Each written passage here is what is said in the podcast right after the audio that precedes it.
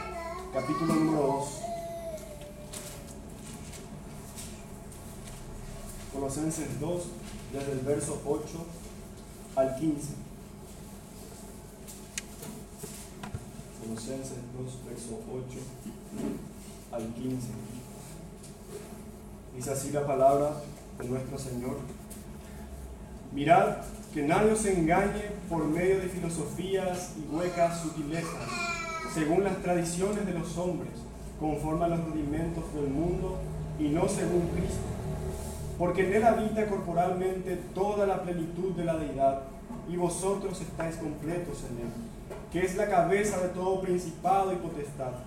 En él también fuisteis circuncidados con circuncisión no hecha a mano, al echar de vosotros el cuerpo pecaminoso carnal en la circuncisión de Cristo sepultados con Él en el bautismo, en el cual fuisteis también resucitados con Él, mediante la fe en el poder de Dios que le levantó de los muertos.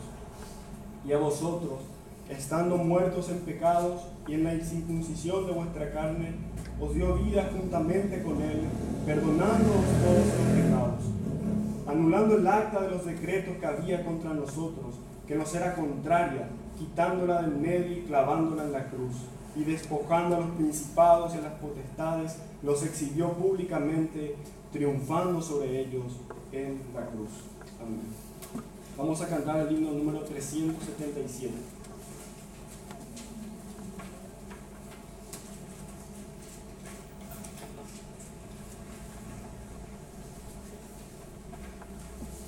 377.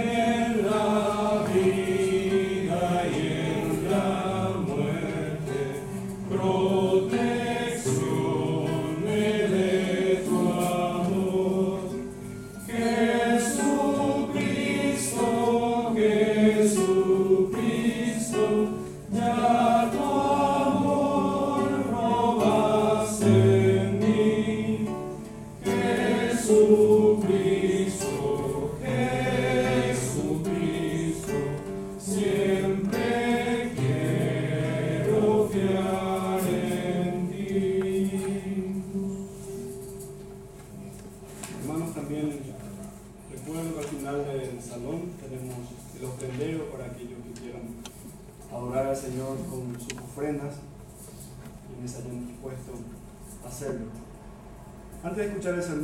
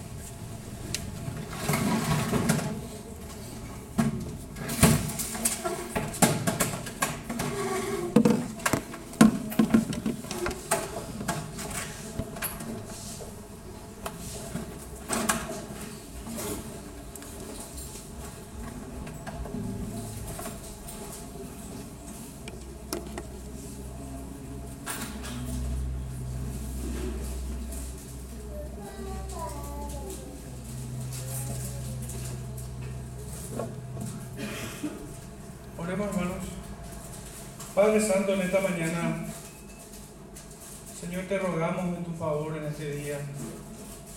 Señor, ayúdanos a centrar nuestra mente y corazón solamente en tu palabra, Padre. Porque sabemos, Señor, que solo en ella hay vida, Señor. Tu palabra es espíritu, Señor, y son verdad. Te ruego, Padre, que a través de ella en esta mañana puedas consolar, Señor, los corazones de los hermanos pueda, Señor, también afirmarnos en fe, traer consejo, Señor, pero por sobre todo, Señor, traer fe, Señor, que tu palabra venga acompañada con fe, Señor. Oramos, Señor, por los hermanos que no han podido llegar en esta mañana. Te ruego, Señor, que allí donde estén, según la necesidad que estén pasando, Señor, te ruego que los asistas, en tu infinita misericordia y bondad, Señor. En el nombre de Jesús, Señor, te rogamos que en esta mañana tu palabra sea predicada con verdad. Ayúdame en esto, Padre. En el nombre de Jesús te pedimos. Amén. Bueno, hermanos, yo les pido que se pongan de pie para que podamos reverenciar su palabra. Hoy estaremos avanzando sobre el libro de Hebreos, capítulo 4, versos 6 al 10.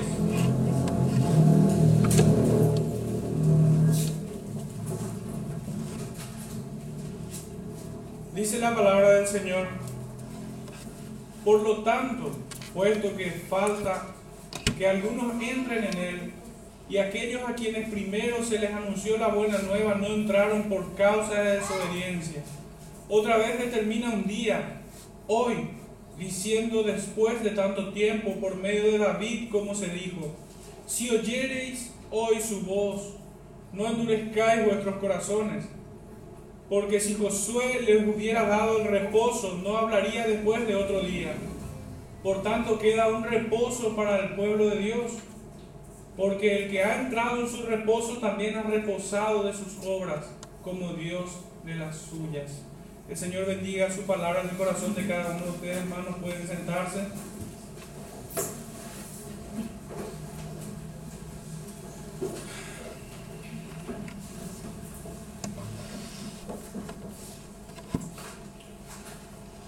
Bueno, hay una pequeña que, que lo había hecho hace un tiempo atrás.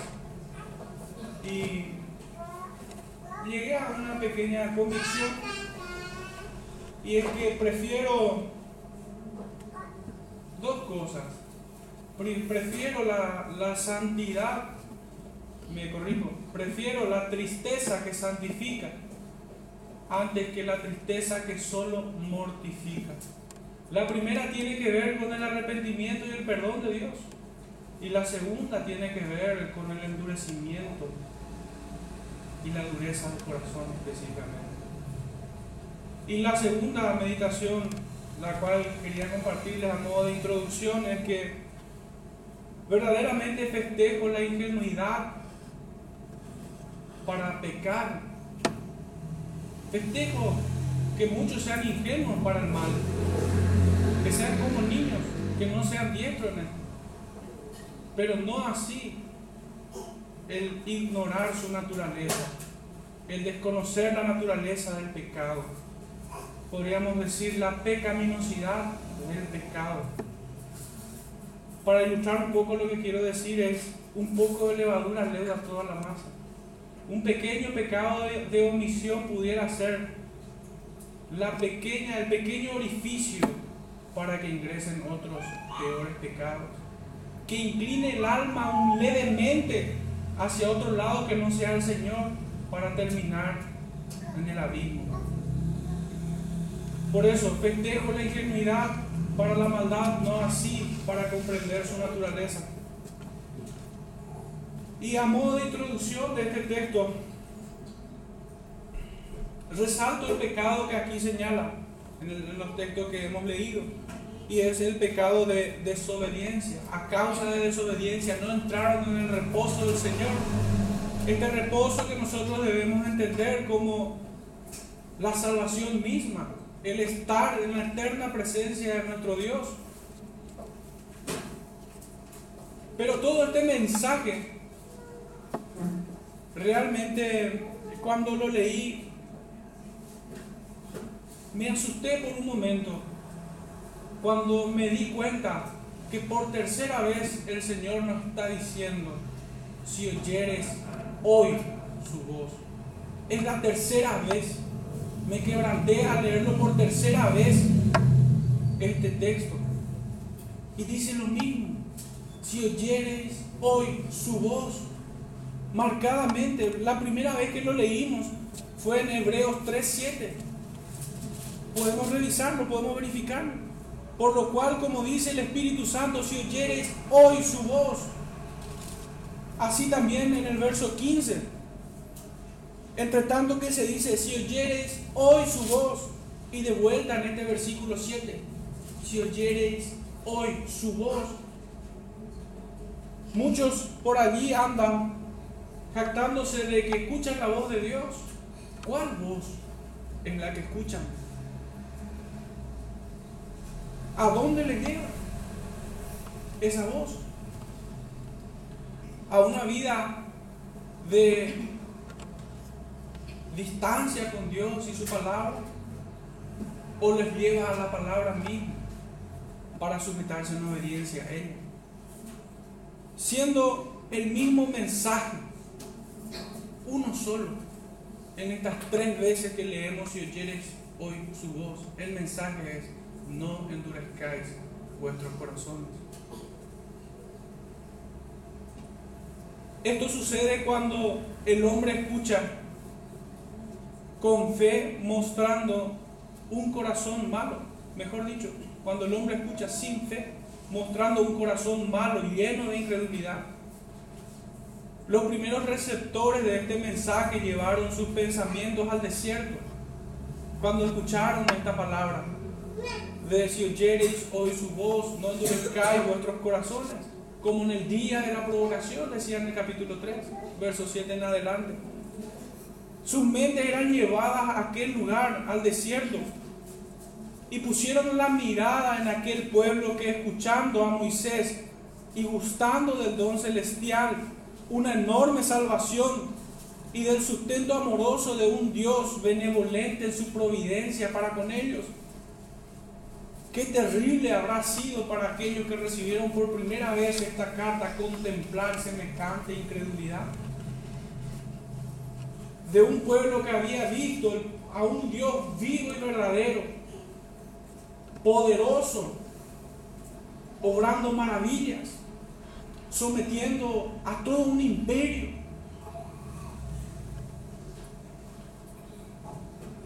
Ese cuadro habrá sido espantoso para ellos. Este pueblo no creyó a las palabras de Dios que fueron dadas a través de, de, un siervo fiel, el cual era Moisés, sino que dijeron, nos sacó de Egipto para perecer en el desierto. Esa era la acusación que le hacían a Moisés y directamente al Dios a quien él servía fielmente. Este pueblo dejó de creer en las promesas de Dios. Ya no miraban a las promesas ni sus corazones no estaban enfocados en las promesas de Dios vivo, sino que ellos llenos de incredulidad decían, nos sacaste de Egipto para que perezcamos.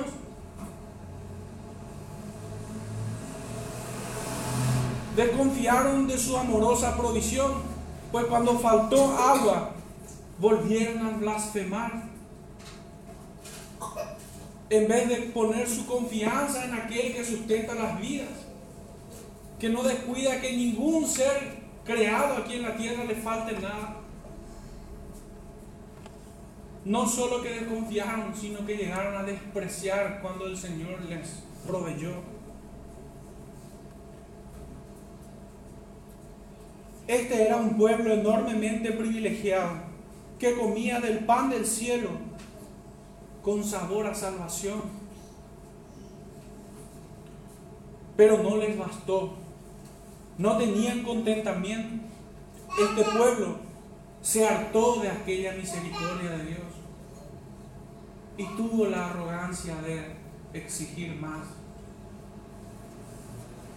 Este pueblo cuando estuvo en aquel monte santo, en el Sinaí, el Señor solo requería al corazón de ellos paciencia y que esperasen con expectación aquel que había de enviar de su presencia de vuelta, aquel que tenía que volver del monte santo pues subió a la presencia de Dios.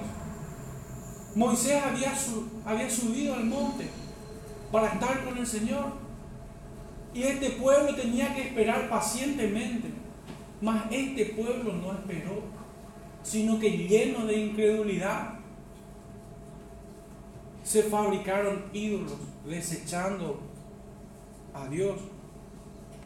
Este pueblo, sin embargo, despreció la promesa. de que iría y volvería el enviado de Dios.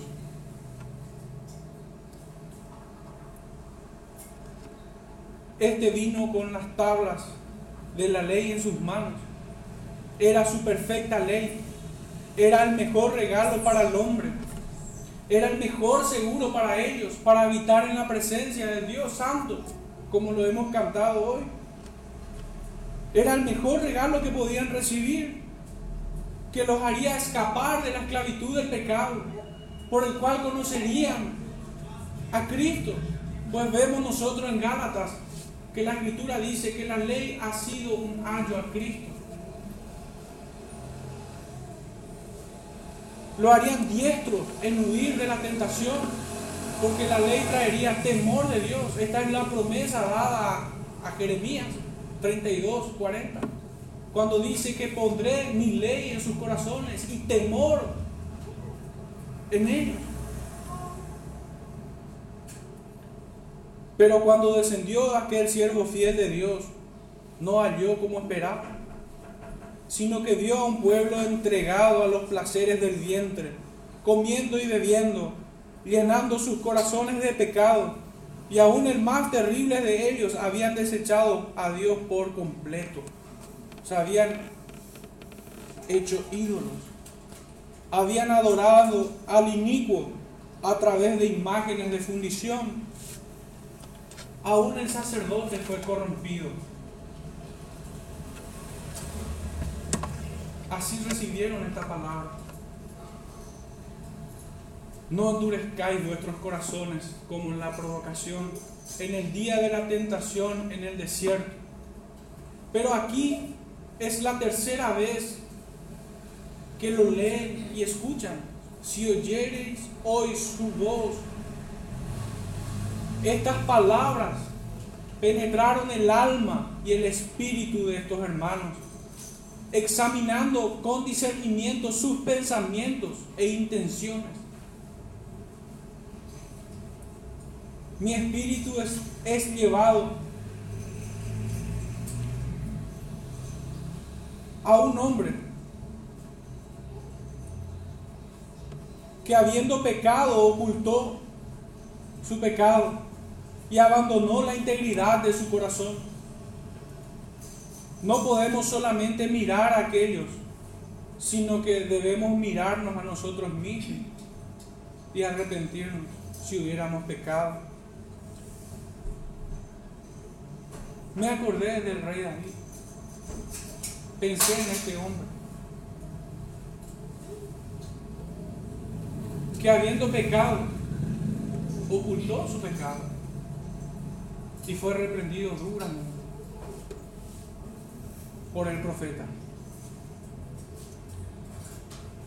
Y había dicho que al comienzo que un poco de levadura leuda, leuda toda la masa, que un pequeño pecado trae consigo a muchos otros, que una pequeña puerta puede ser el comienzo de, de una destrucción total. Si nosotros mirásemos que nos, nos da el tiempo hoy, pero si pudieran repasar un poco parte de la historia del rey David y ver cómo cayó, ver cómo cayó en tan terribles pecados.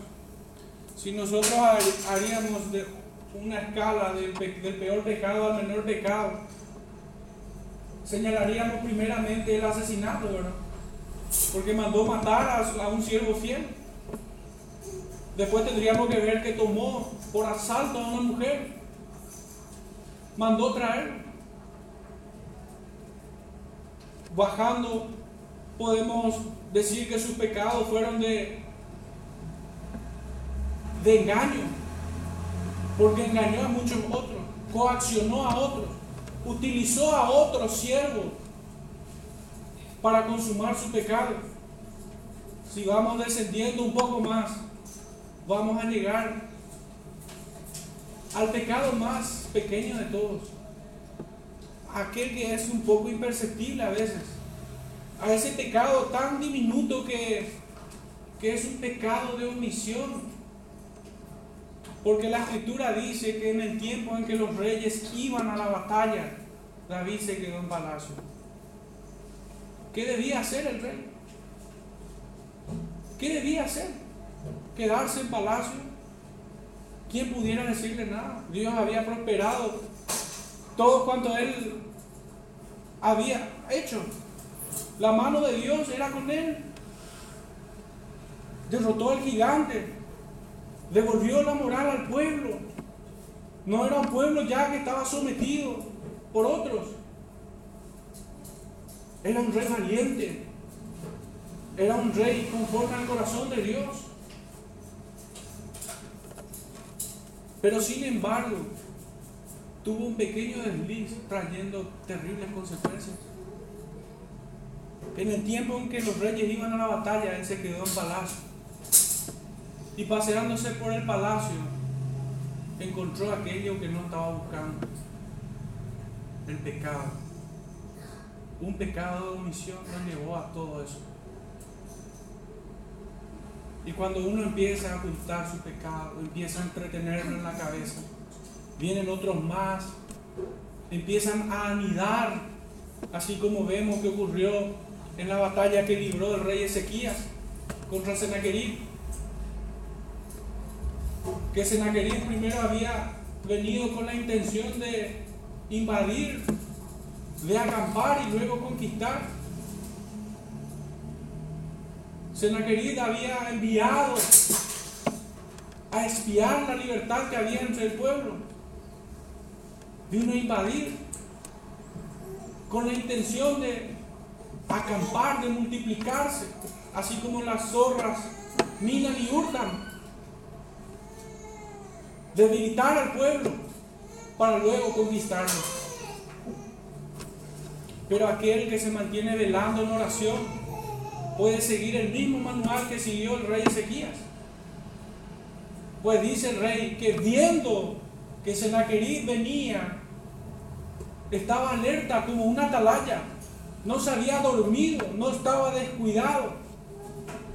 Tomó consejo de sus príncipes y hombres valientes, dice la escritura. Segunda de Crónicas capítulo 32. No estaba solo, estaba en la comunión de los hermanos estaba en el lugar donde tenía que estar.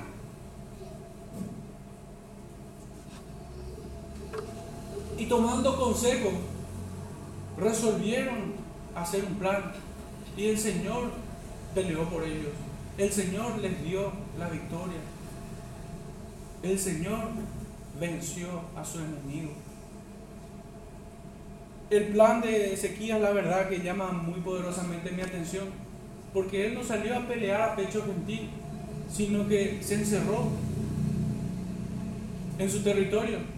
Y cuando vio que el campamento estaba siendo cercado por el enemigo, él cegó las aguas que corrían por el territorio.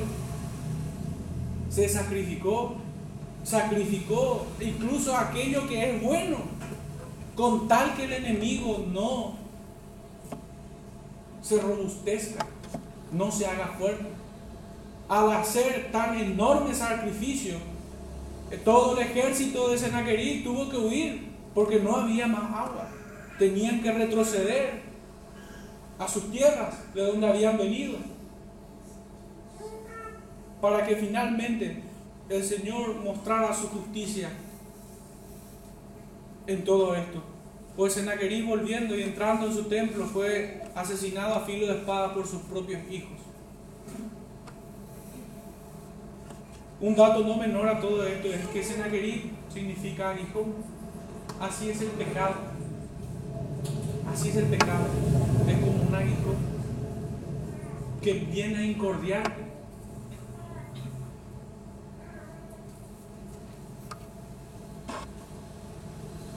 Es tremendo realmente la pecaminosidad del pecado. Mi mente fue a esos dos momentos en el momento en el que el rey David era reprendido por el profeta. Y en el momento cuando Ezequías, como en un contraste, estaba haciendo lo correcto. David tendría que haber salido a la batalla. No tendría que haberse quedado en aquel momento. Este pueblo había sido llenado de incredulidad, habían dudado del favor de Dios, no tenían contentamiento en lo que el Señor les daba. Pero lo peor de todo es que viviendo como si aquel que ha de venir no vendría, ellos dejaron de esperar a Moisés para entregarse a los placeres de este mundo, acuñando en, sus corazones ídolos de fundición. Hermanos, después de 20 años en este peregrinaje de la fe, el cual el Señor me rescató, he escuchado a muchos hermanos sinceros incluso decir que nosotros tenemos una nosotros no tenemos una religión, tenemos una relación con Dios. Definitivamente son palabras hermosas. Tener una relación con Dios. Que solamente pudieran llenar de deseo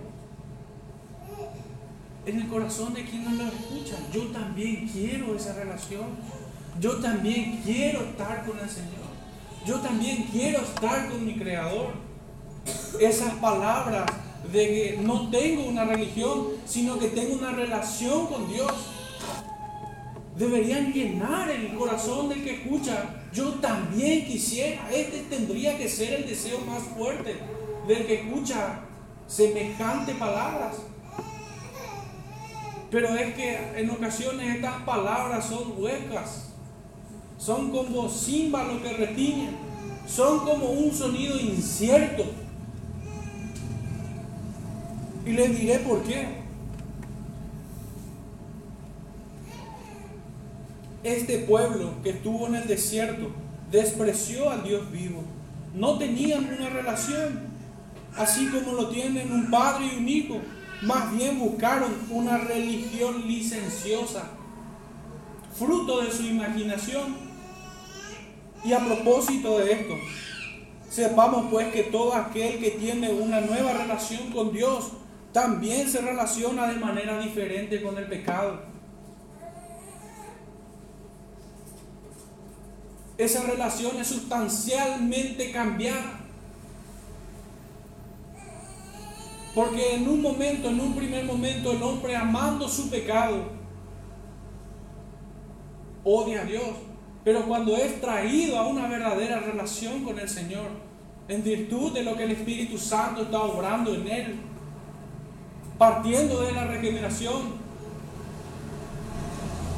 empieza a buscar a Dios, lo ama, pero aborrece al pecado. Decía un antiguo que el pecado es una dura carga, aflige el alma del creyente y nunca ella busca el deleite. El pecado aflige el alma del creyente, no lo deleita. Esa es la nueva relación que existe. Pero, habiendo escuchado tantas veces, suena tan hueco a veces esta frase. El que nosotros tenemos una relación con Dios, pero nuestra relación con el pecado no ha cambiado no pudiera ser así. Aquella verdad que nos hace libres, nos hace libres ciertamente de la condenación del pecado, pero también de la esclavitud del pecado nos hace libres. Ya no se enseñorea de nosotros el pecado, sino que Dios ha puesto en el creyente de su Santo Espíritu para que no hagamos todo lo que querramos. El Espíritu Santo vence en nosotros somete todo nuestro ser. Pero si es el pecado el que tiene victoria tras victoria y tras victoria, la relación con el mismo no ha cambiado. Sigue siendo lo mismo.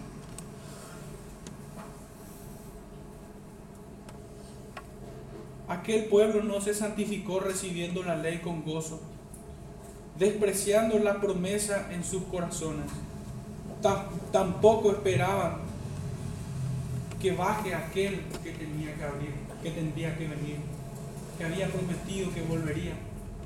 Yo sé que le suena un poco a la promesa de nuestro Salvador, Jesucristo, pero es que Moisés justamente es un tipo de Cristo. Y la advertencia aquí del autor divino es que no caigamos en el pecado de este pueblo incrédulo que pereció en el desierto. Y la descripción es, es clarita. Es incredulidad que nos lleva a desobediencia.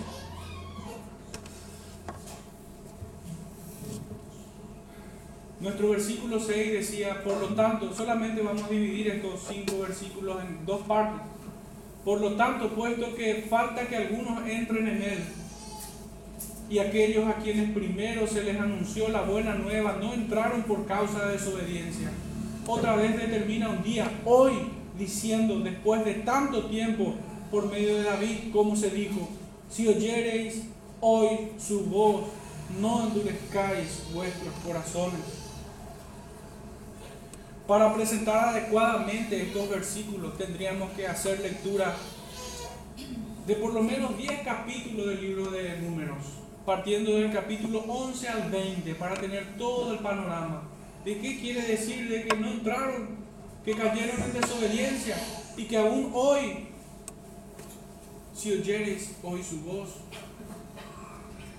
un poco está mezclando esos capítulos del número, desde el capítulo 11 al 20 con el Salmo 95. Pero que en breve síntesis se los presenté en esta introducción, teniendo una imagen de aquel pueblo en el desierto.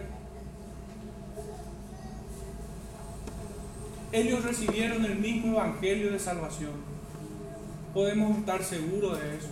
Pues nuestro texto de Hebreos 4.2 dice, porque también a nosotros se nos ha anunciado la buena nueva como a ellos pero no les aprovechó el oír la palabra por no ir acompañada de fe en los que la oyeron. Y si esto no cierra la idea, podemos leer Efesios 2.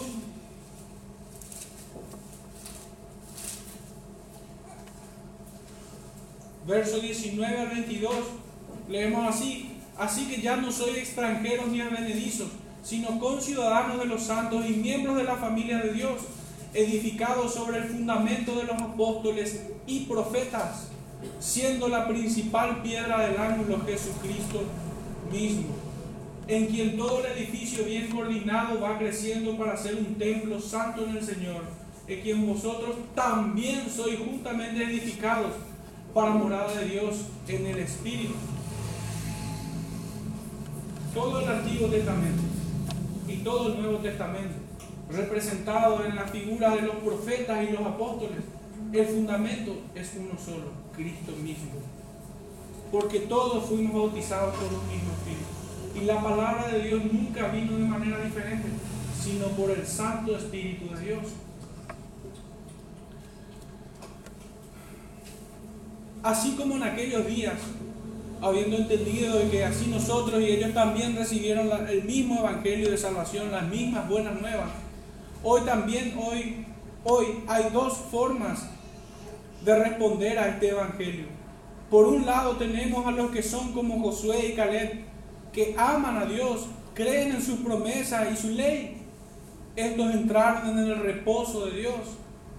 Y el segundo grupo que desprecia las promesas, su ley y aquel que el Señor envía, estos tienen un corazón malo lleno de incredulidad incredulidad que inexorablemente lleva al hombre a la desobediencia, cuyo final es la condenación eterna. En consecuencia, no entrar en el reposo de Dios es ir a condenación. Estas palabras debieron afirmar el corazón de aquellos que estaban vacilando. Y también era un llamado firme para mantener la profesión de nuestra fe para ellos y así hoy para nosotros.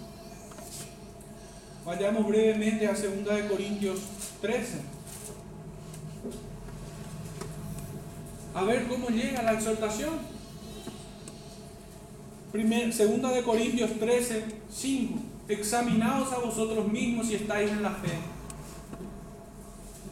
Probaos a vosotros mismos. ¿O no os conocéis a vosotros mismos que Jesucristo está en vosotros, a menos que estéis reprobados? ¿Quiénes son los que están reprobados?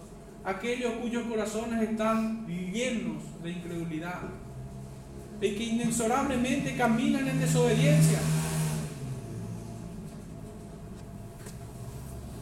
La exhortación tendría que ser la herramienta, el instrumento de santificación para el creyente. Mirar las intenciones de sus corazones. No podemos disociarnos de eso. En el, versículo más adelante, dos, un versículo más adelante, de hasta donde llegamos, dice que la palabra de Dios es viva y eficaz y más cortante que toda espada de dos filos, que penetra hasta partir el alma y el espíritu, las coyunturas y los tuétanos, discierne los pensamientos y las intenciones del corazón. Es un seguro alma del creyente la exhortación. Pero en términos prácticos, ¿cómo podemos traducir esta exhortación? Vayamos a Primera de Tesalonicenses capítulo 5.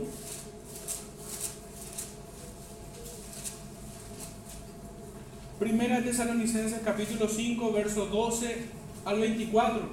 El apóstol nos dice, os rogamos hermanos que reconozcáis a los que trabajan entre vosotros y presiden y os presiden en el Señor y os amonestan era la primera falta de estos judíos, de aquel pueblo que pereció en el desierto. Ellos despreciaron a Moisés. Ellos desecharon a aquel que Dios había enviado. Y que los tengáis en mucha estima y amor por causa de su obra, a tal punto que ellos quisieron apedrearlo. Tener paz entre vosotros. También nos rogamos, hermanos, que amonestéis a los ociosos. ¿Por dónde empieza? ¿Cuál es el primer pecado? Que nos señala el apóstol. Amonestéis a los ociosos, que alentéis a los de poco ánimo, que sostengáis a los débiles, que seáis pacientes para con todos. Mirad que ninguno pague a otro mal por mal, antes seguid siempre lo bueno unos con otros y para con todos. Estad siempre gozosos. Orad sin cesar. Este pueblo no tenía contentamiento. La iglesia está llamada a tener contentamiento. La iglesia está llamada a estar gozosa aún en la tribulación. A no caer en desesperanza.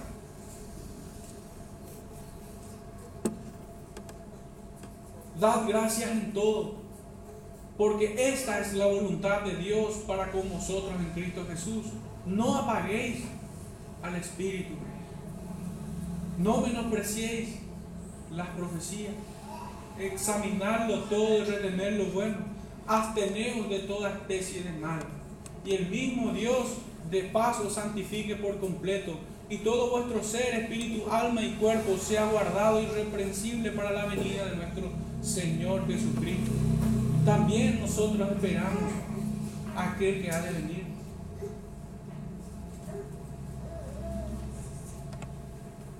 Pero muchos hoy hasta hacen burla de esto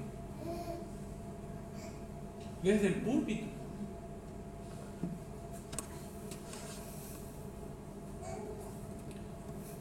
Las adversidades en nuestro peregrinaje es inevitable. Muchas veces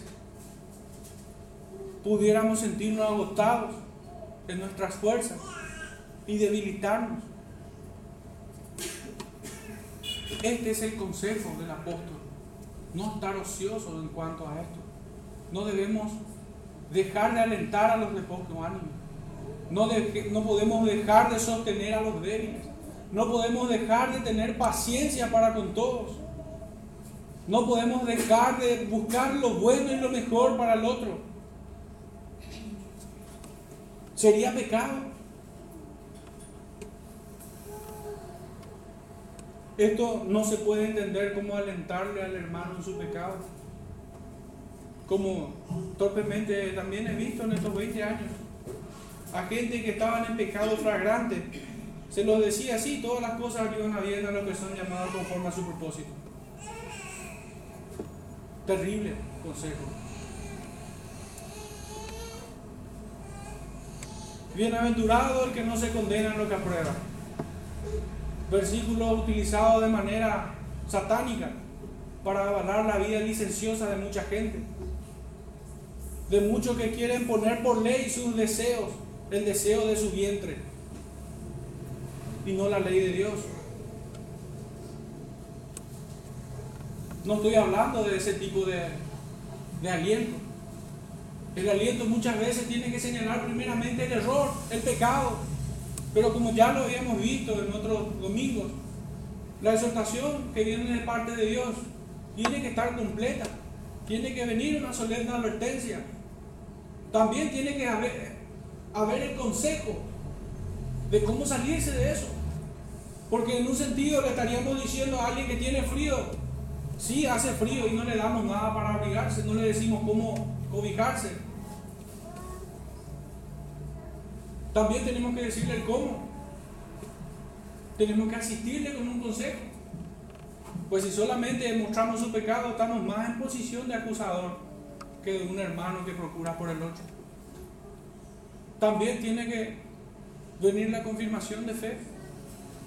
Pablo decía, más espero que sepáis que nosotros no estamos condenados, le decía a los corintios después de haberle dicho que se examine si no están reprobados en cuanto a la fe. Hemos de debilitarnos. ¿Y qué hemos de hacer? Alentarnos los unos a los otros, sostenernos en la debilidad, tenernos paciencia unos para con otros. Y que nunca se entienda esto como transar el pecado de nadie hay unos textos que quisiera que podamos leer juntos. Juan 15, el primero.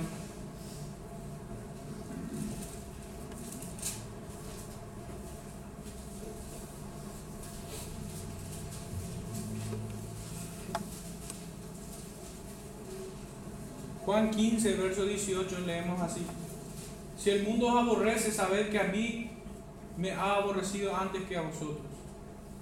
Esto lo digo, los versículos que vamos a leer ahora, lo digo en un marco de que el creyente va a padecer y nuestras fuerzas pueden disminuir.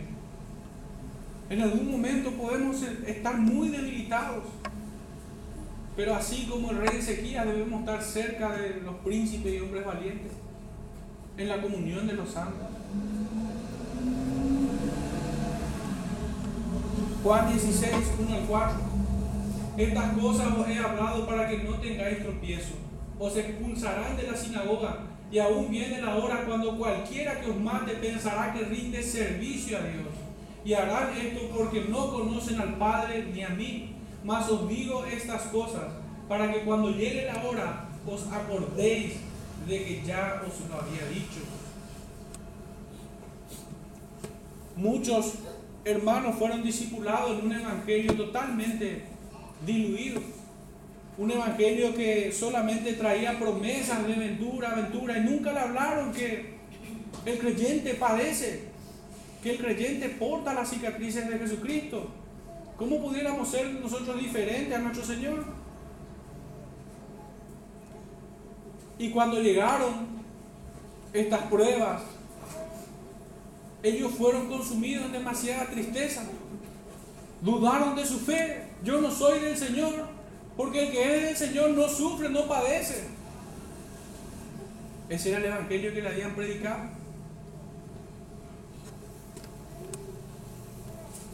Pero la enseñanza de nuestro Dios es diferente. En el verso 33 leemos, estas cosas he hablado para que en mí tengáis paz. En el mundo tendréis aflicción, pero confiad, yo he vencido al mundo. Positivamente el creyente padece. Positivamente esto está mandado. Será así para con todos. Pero en un contrasentido pudiéramos usar el mismo texto y sacar un principio de allí. Pero si el mundo te guiña el ojo y te seas amigo de él, si el mundo no es tu verdugo, es aún peor.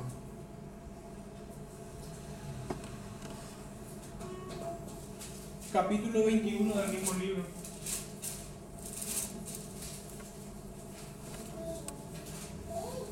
Verso 15 al 19. Hubo alguien quien en principio no quiso padecer con Cristo. Hubo alguien que rehuyó de, de padecer juntamente con Él por su causa. Y llegamos a este texto con la misma persona, versos 15 al 19. Cuando hubieron comido, Jesús dijo a Simón Pedro, Simón, hijo de Jonás, ¿me amas más que a estos? Le respondió, sí, Señor, tú sabes que te amo. Él le dijo, apacienta mis corderos. Volvió a decirle la segunda vez, Simón, hijo de Jonás, ¿me amas? Pedro le respondió, sí Señor, tú sabes que te amo.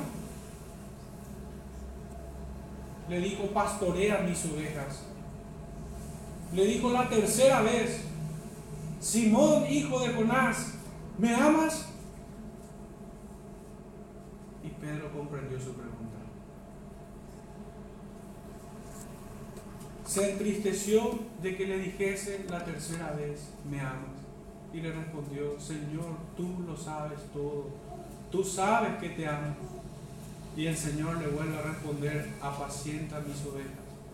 De cierto, de cierto te digo, cuando eras más joven te ceñías e ibas a donde querías, mas cuando ya seas viejo extenderás tus manos y te ceñirá otro y te llevará a donde no quieras. Esto dijo dando a entender con qué muerte había de glorificar a Dios. Y dicho esto añadió, sí.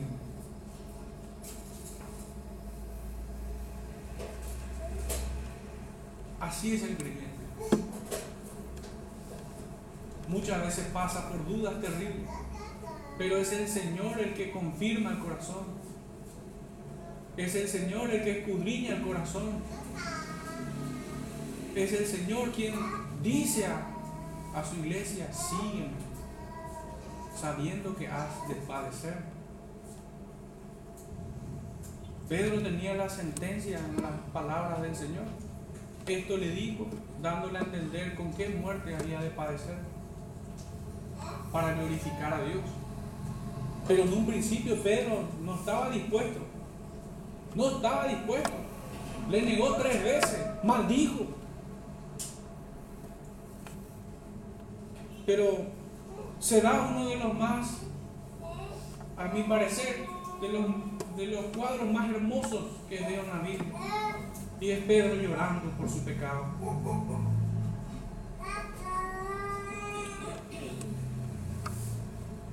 Por último, respecto a esto, segunda de Timoteo.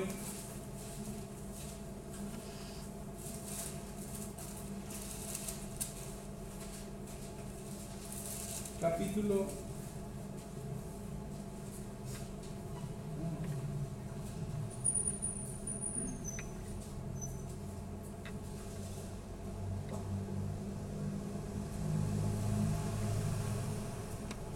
capítulo 1, segunda de Timoteo, capítulo 1, verso 10 al 12. Pero que ahora ha sido manifestada por la aparición de nuestro Salvador Jesucristo, el cual quitó la muerte y sacó a, luz la vida y la inmortalidad por el Evangelio, del cual yo fui constituido predicador, apóstol y maestro de los gentiles, por lo cual asimismo padezco, pero no me avergüenzo porque yo sé a quien he creído y estoy seguro que es poderoso para guardar mi depósito para aquel día. ¿Cómo lidia el apóstol Pablo con, esta, con este padecimiento? ¿Cómo él enfrenta esta angustia, esa soledad en la cárcel? ¿Cómo él la enfrenta? En certidumbre de fe, dice el apóstol, porque yo sé a quien he creído y estoy seguro que es poderoso para guardar mi depósito para aquel día. Retén la forma de las sanas palabras que de mí oíste, en la fe y amor que es en Cristo Jesús. Guarda el buen depósito por el Espíritu Santo que mora en nosotros. ¿Cómo hemos de luchar? Con fe, alimentándonos de la palabra del Señor en la comunión de los santos, deseando eso todo el tiempo y despreciando lo otro que nos ofrece el mundo. De manera natural el mundo nos va a odiar. Es natural esto. Es una ley espiritual.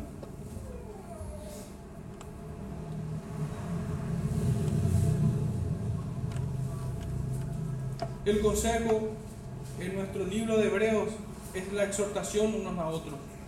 Hebreos 3, 3 al 14. Pablo nos había dicho de sostener a otros, de ser pacientes. Vimos en la experiencia de Pedro que es el Señor mismo quien le sostiene. Y en esta carta que vemos a Timoteo, el apóstol Pablo nos muestra que nosotros también debemos esforzarnos para crecer en fe. Debemos poner nuestra confianza en el Señor. Y es en las tribulaciones. Y es en los momentos tristes, difíciles, donde tenemos que aplicar la fe para no claudicar. Segunda de Corintios 4.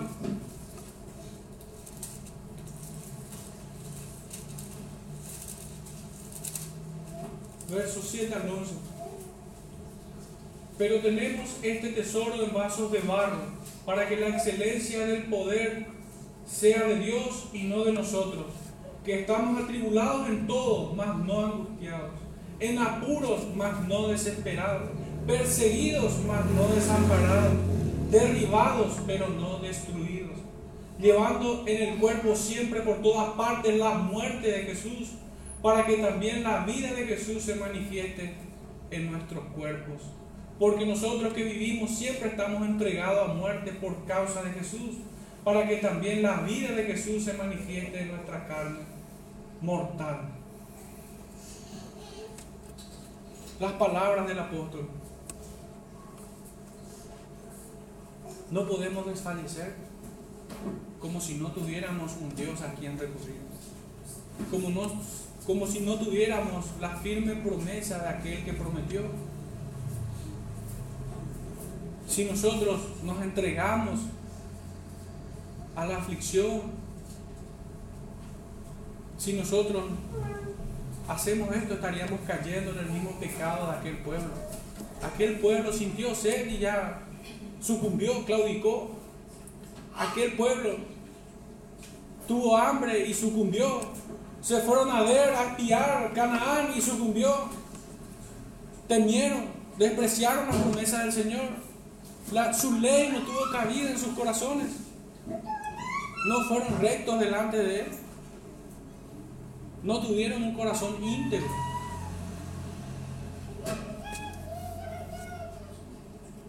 Sino que se hicieron de ídolos. Probablemente nosotros no haríamos un becerro de oro como ellos lo hicieron. Pero podemos tener otra clase de ídolos en las cuales tener nuestra confianza. Depositar una fe infame en otra cosa o en otra persona que no es Dios. Decía Calvino que el corazón del hombre es una factoría de ídolos. Somos muy creativos para ellos. Esto es justamente el propósito de estos versículos. Que no desmayemos. Que ninguno caiga en semejante ejemplo habíamos leído entonces procuremos unos por otros. En el capítulo 2, verso 12 nos dice que toda transgresión y desobediencia tiene justa retribución. Entonces queda claro que la incredulidad y su consecuencia más lógica, la desobediencia, proviene de un corazón malo que va a condenación. Pues no le aprovechó el oír la palabra por no ir acompañada de fe pero para los que creen entrarán en el reposo de Dios, una vez que descansen de sus obras, de este peregrinaje, para deleitarse en eterna adoración, porque Él es digno. Hasta aquí hemos leído otra vez determina un día, hoy. ¿Qué hay en el corazón del hombre? ¿Excusas? o un temor reverente y una gratitud infinita por habernos librado de la condenación del, infierno y de la esclavitud del pecado. ¿Qué hay en el corazón de los que escuchan? Este pueblo se excusó muchas veces. Si hay excusas, no hay fe. Y si hay fe, no hay excusas. Los siguientes versículos, del 8 al 10, de nuestro texto central de Hebreos, leemos así. Porque si Josué les hubiera dado el reposo, no hablaría después de otro día. Por tanto, queda un reposo para el pueblo de Dios. Porque el que ha entrado en su reposo también ha reposado de sus obras, como Dios de las suyas. El escribiente divino, con lo que acabamos de leer, no intenta mostrar cuánto sabe de historia del Antiguo Testamento, porque hace mención de vuelta a números desde el capítulo 11 al 20 en adelante. Su intención no es, no es la de mostrar simplemente cuánto sabe de las historias bíblicas, sino más bien nos trae una enseñanza a modo de moraleja.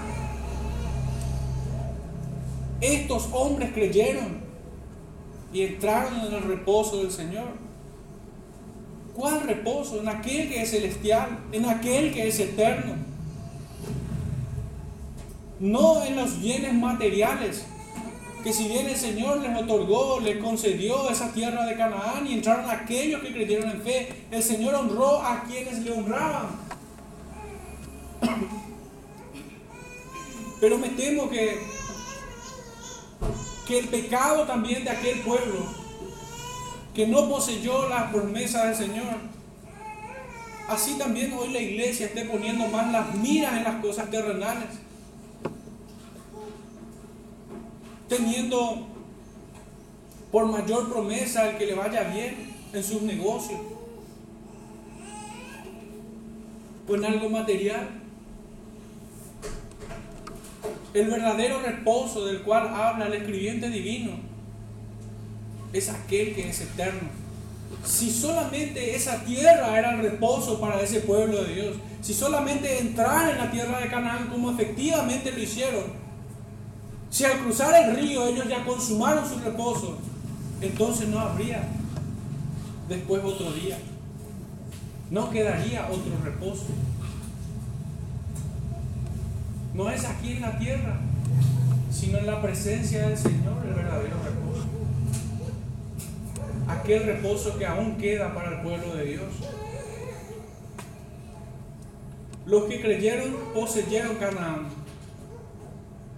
no como el reposo eterno, sino apenas como una figura de lo verdadero. Así como ellos cruzaron el río, nosotros hemos de cruzar también el río. En fe, entiéndase la muerte como cruzar el río. Dios cumplió todas sus promesas. El reposo que queda es en su misma presencia. Cuando seamos llamados. Es lo que inundaba el corazón de Pablo cuando decía, el vivir es Cristo y el morir es ganancia. Él no tenía un sentimiento suicida, ni mucho menos él tenía un corazón lleno de expectación por estar en el reposo del Señor.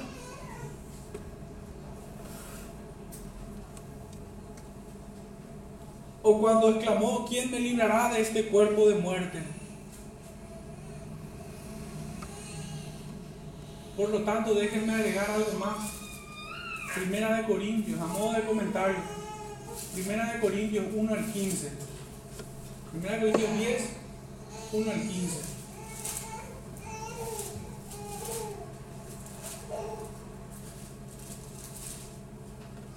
Porque no quiero, hermanos, que ignoréis que nuestros padres todos estuvieron bajo la nube, y todos pasaron el mar, y todos en Moisés fueron bautizados en la nube y en el mar, y todos comieron el mismo alimento espiritual, y todos bebieron la misma bebida espiritual porque bebían de la roca espiritual que los seguía y la roca era Cristo.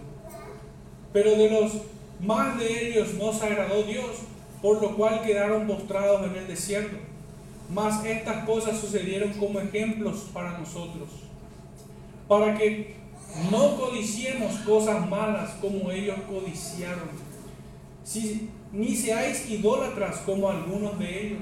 Según está escrito, se sentó el pueblo a comer y a beber y se levantó a jugar. Deleite del vientre. Ni forniquemos como algunos de ellos fornicaron y cayeron en un día 23 mil. Ni tentemos al Señor como también algunos de ellos le tentaron y perecieron por las serpientes. Ni murmuréis como algunos de ellos murmuraron y despreciaron y perecieron por el destructor. Y estas cosas les acontecieron como ejemplo y están, y están escritas para amonestarnos a nosotros, a quienes han alcanzado los fines de los siglos. Así que el que piensa estar firme, mire que no caiga. No nos ha sobrevenido ninguna tentación que no sea humana, pero fiel es Dios, que no nos dejará ser tentados más de lo que podéis resistir, sino que dará también juntamente con la tentación la salida para que podáis soportar. Por tanto, amados míos, huid de la idolatría. Como a os hablo, juzgad vosotros lo que digo. A modo de comentario, todo este cuadro que vemos nosotros en el Antiguo Testamento y del cual el escribiente divino en Hebreos lleva la mente, el pensamiento de aquellos que recibieron por primera vez esta carta a mostrarle todos estos episodios como una gran moraleja, como un gran ejemplo de lo que tenemos que evitar. Cuando oímos la palabra de Dios debemos oírla como lo es, la palabra de Dios. El apóstol nos había dicho en Primera Tesalonicenses qué debemos hacer. Y acá en Primera de Corintios 10 nos dice qué no debemos hacer. ¿Qué debemos hacer para no ser como aquel pueblo que pereció? ¿Y qué no debemos hacer para no imitar a aquel pueblo que pereció en el desierto? Nos muestra las dos caras de, esta, de este concepto. El mismo sentido encontramos en Romanos capítulo 15, verso 4. Unos cuantos versículos atrás nada más de donde nos quedamos. Porque las cosas que se escribieron antes para nuestra enseñanza se escribieron, a fin de que por la paciencia y la consolación de las escrituras tengamos esperanza. ¿Cuál es el reposo que aún queda? ¿Cuál es la promesa que está en tu corazón? ¿Qué esperas? ¿O no esperas nada?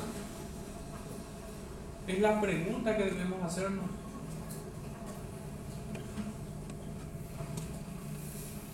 Muchas veces eso se hace evidente porque la escritura nos dice que de la abundancia del corazón habla la boca. Pero hay muchas cosas que nos guardamos adentro. Debemos examinarnos. ¿Qué hay en nuestros corazones? Debemos desconfiar de lo que allí hay. Pedir al Señor que nos muestre esos lugares más ocultos de nuestro corazón, de nuestro pensamiento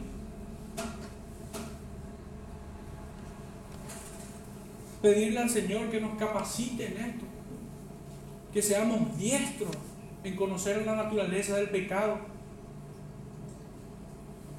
Muchos pecan sin saber siquiera que lo están haciendo,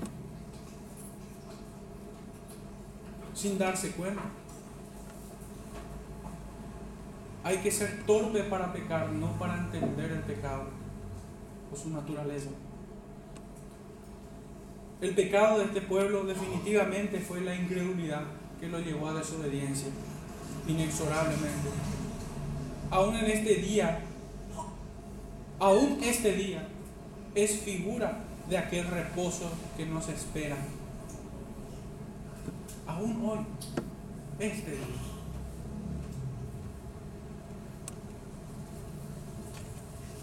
Es una figura de aquella verdadera sustancia, reposo eterno, donde nosotros descansaremos de todas nuestras obras, de donde seremos despojados del remanente del pecado que odiamos, pues no amamos al pecado, lo aborrecemos, nos aflige el alma.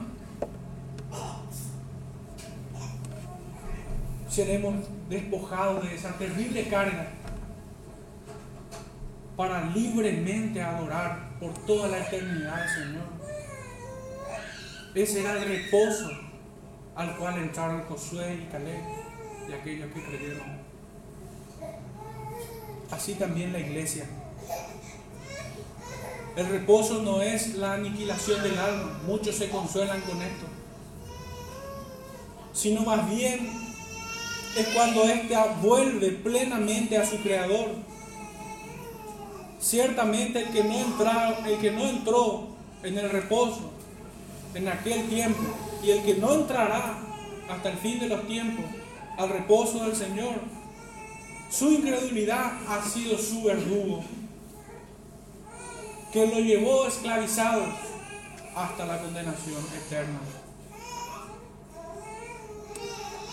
Solamente una breve lectura de lo que para mí fue lo más importante, lo que debiera quedar marcado de este pequeño sermón. Y es si oyereis hoy su voz no endurezcáis vuestros corazones. Una pequeña reflexión y aplicación de, este sermón. Voy a usar al profeta Isaías para ello. Porque ciertamente no puedo hablar mejor que él. Capítulo 52 de Isaías. Despierta, despierta. Vístete de poder, oh Sión. Vístete tu ropa hermosa, oh Jerusalén, ciudad santa. Porque nunca más vendrá a ti incircunciso ni inmundo. Sacúdete del polvo, levántate y siéntate, Jerusalén. Suelta las ataduras de tu cuello, cautiva hija de Sión. Porque así dice Jehová, de balde fuisteis vendidos, por tanto, sin dinero seréis rescatados. Porque así dijo Jehová al Señor, mi pueblo descendió a Egipto en tiempo pasado para morar allá, y el asirio lo cautivó sin razón. Y ahora, ¿qué hago aquí? dice Jehová, ya quedó mi pueblo, ya que mi pueblo es llevado injustamente, y los que en él se enseñorean lo hacen aullar, dice Jehová, y continuamente es blasfemado mi nombre todo el día. Por tanto, mi pueblo sabrá mi nombre por esta causa en aquel día, porque yo mismo que hablo, he aquí estaré presente. Cuán hermosos son sobre los montes los pies del que trae alegres nuevas, del que anuncia la paz, del que trae nuevas del bien, del que publica salvación, del que dice a Sión, tu Dios reina. Voz de tus atalayas, alzarán la voz, juntamente darán voces de júbilo porque ojo a ojo verán que Jehová vuelve a traer a Sión. Cantad alabanzas, alegraos juntamente soledades de Jerusalén, porque Jehová ha consolado a su pueblo. A Jerusalén ha redimido. Jehová desnudó su santo brazo ante los ojos de todas las naciones, y todos los confines de la tierra verán la salvación del Dios nuestro. Apartaos, apartaos Salid de ahí, no toquéis cosas mundas. Salid del medio de ella, purificaos los que lleváis los utensilios de Jehová. Porque no saldréis apresurados, ni iréis huyendo, porque Jehová irá delante de vosotros y os congregará el Dios de Israel. El Señor los ha traído, hermanos. El Señor es el que irá delante de cada uno de ustedes. Confío en el Señor de que sus corazones no serán endurecidos de ninguna manera, sino que creerán a las promesas del Señor y se limpiarán de toda inmundicia, como dice aquí. Nos limpiaremos, seremos purificados a través de su palabra, agua pura. Que el Señor les bendiga en esta mañana. Oremos, hermanos. Padre Santo, te damos gracias por tu bendita palabra, Señor. Te ruego, Padre, que perfecciones el mensaje en el corazón de cada uno de nosotros. Bendícenos, Señor, en toda verdad. En el nombre de Jesús te pedimos. Amén.